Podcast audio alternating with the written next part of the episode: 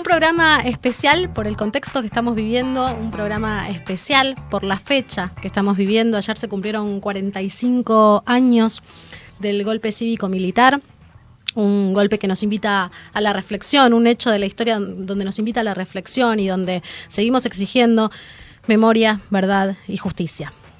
Y en ese, en ese conjunto de derechos inalienables ¿sí? que tenemos para cada ser humano, no lo ponemos en, en discusión, es donde empezamos a distinguir la polarización de la oportunidad.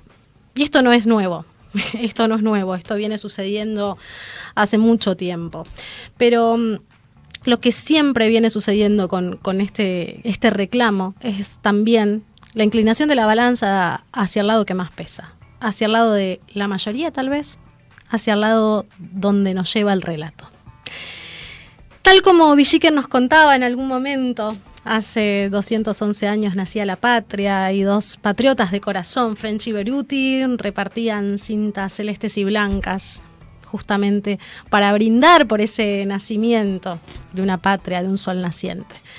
Pero después, cuando escuchamos la otra campana de la historia, era simplemente una cintita roja, una divisa punzón, la cual podías evitar ser masacrado. De esa manera es la que nosotros queremos encarar esta fecha, invitándote a la reflexión, invitándote a escuchar las dos campanas. Nunca más, nunca más. Una frase cargada de dolor y también de marketing. Estampamos remeras, pañuelos, vendemos, volvemos a las raíces nefastas de nuestra historia, pero también lo hacemos a través del voto, cuando nos olvidamos de dónde venimos y volvemos a votar a la gente que nos vuelve a poner en el mismo lugar. Y después nos rasgamos las vestiduras y decimos, este país no cambia más. Y la pregunta es, ¿qué estás haciendo? ¿Dónde está tu verdadera memoria?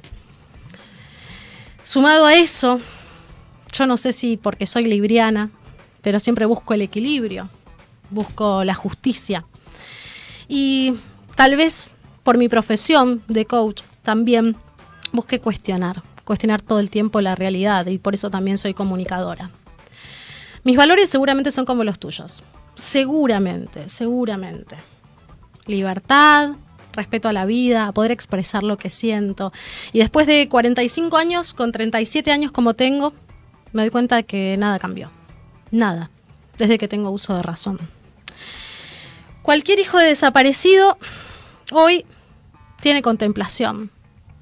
Y obvio, obvio, ha sido una víctima de todo este sistema. Pero cualquier hijo de militar tiene en sus raíces en sus genes la sangre de un asesino. Así es la historia, así es la historia.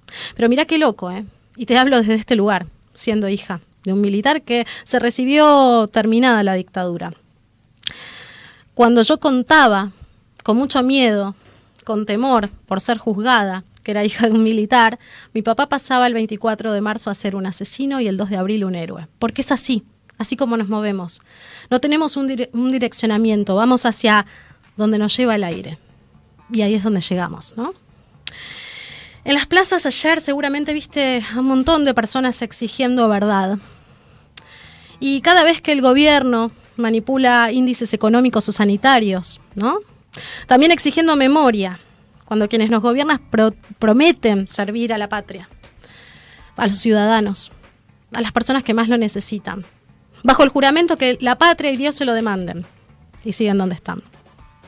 Y justicia, cuando intervenimos uno de los poderes, justamente violando la división de poderes democrática. ¿Para qué? Para que tal o cual no vaya preso. Salimos a la calle en plena pandemia, cuando nos impiden, nos impiden circular, pero es todo válido si hay reforma judicial, si hay leyes que suman para sus propios propósitos. Y mira qué loco, ¿eh? Porque te decía que era coach y yo invitaba todo el tiempo a, mis clientes, a la gente con la que me rodeo, a cuestionar, a cuestionar, a romper paradigmas, a separar el dato del relato. El dato del relato. Y, y esta sociedad, sí lo voy a decir, es una sociedad hermosa, es una sociedad solidaria. Pero también yace la Biblia al lado del calefón. Y ¿sabes qué loco? Existe justamente la falta de cuestionamiento a los paradigmas, a los relatos obsoletos, pero que por motus propios siguen vigentes. Y te cuento también que tenemos un poder inimaginable. El poder de romper toda esa mística, de romper todo ese contexto. Sin embargo, ¿qué hacemos? Optamos por repetir, repetir frases vanas, repetir, repetir relato. Memoria. Exigimos para no olvidar, pero votamos a los mismos que nos hunden como nación. Es como que nos encantara estar bajo su yugo. Verdad, y como digo, el dato y el relato se fusionan sin resistencia, 30.000, 8.000, y seguimos pegándonos unos a otros. Total la guerra acá entre, entre derecha, izquierda, arriba, abajo, centro, atrás, sigue. Y mientras nos devoran, nos devoran como ciudadanos. Justicia. Y cuestionamos cuando un fiscal quiere presentar, quiere presentar pruebas ante un gobernante que ha hecho atrocidades, ¿sí? Pero bueno, no nos conviene, porque es linda, porque se viste bien o porque es una gran oradora. Nos desgarramos las vestiduras frente a los desaparecidos, pero amenazan a testigos y a la madre de Facundo Astudillo Castro. Y esto pasa en transparencia, aquí nadie habla de eso. Nos parece atroz el fusilamiento, el fusilamiento de posibles guerrilleros, ¿sí?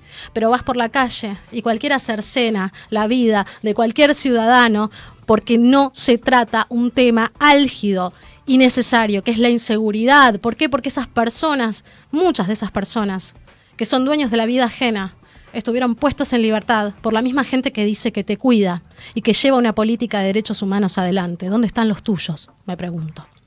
Y también nos espantamos frente a las represiones de quien se manifiesta, pero lo de Formosa es anecdótico.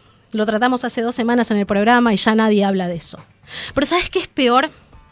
Cuando reclamamos el derecho a la identidad, que es inalienable, es incuestionable, pero hay mujeres embarazadas que escapan por el monte, en el norte de nuestro país, para que no les arrebaten a sus hijos. Como te das cuenta, nada cambió. Estamos llenos de reclamos en una burbuja etérea, etérea, y no nos escuchan, pero no nos escuchan porque todavía no nos hicimos escuchar. Este es un llamado a nosotros mismos como sociedad como sociedad para que empecemos a reclamarnos a nosotros mismos dónde estamos y dejemos de exigir memoria afuera y empezamos, empecemos de una vez por todas a tener memoria a nosotros. Porque como verán amigos, esto es como el tango, ¿eh? un corte, una quebrada, varios giros y volvemos a empezar.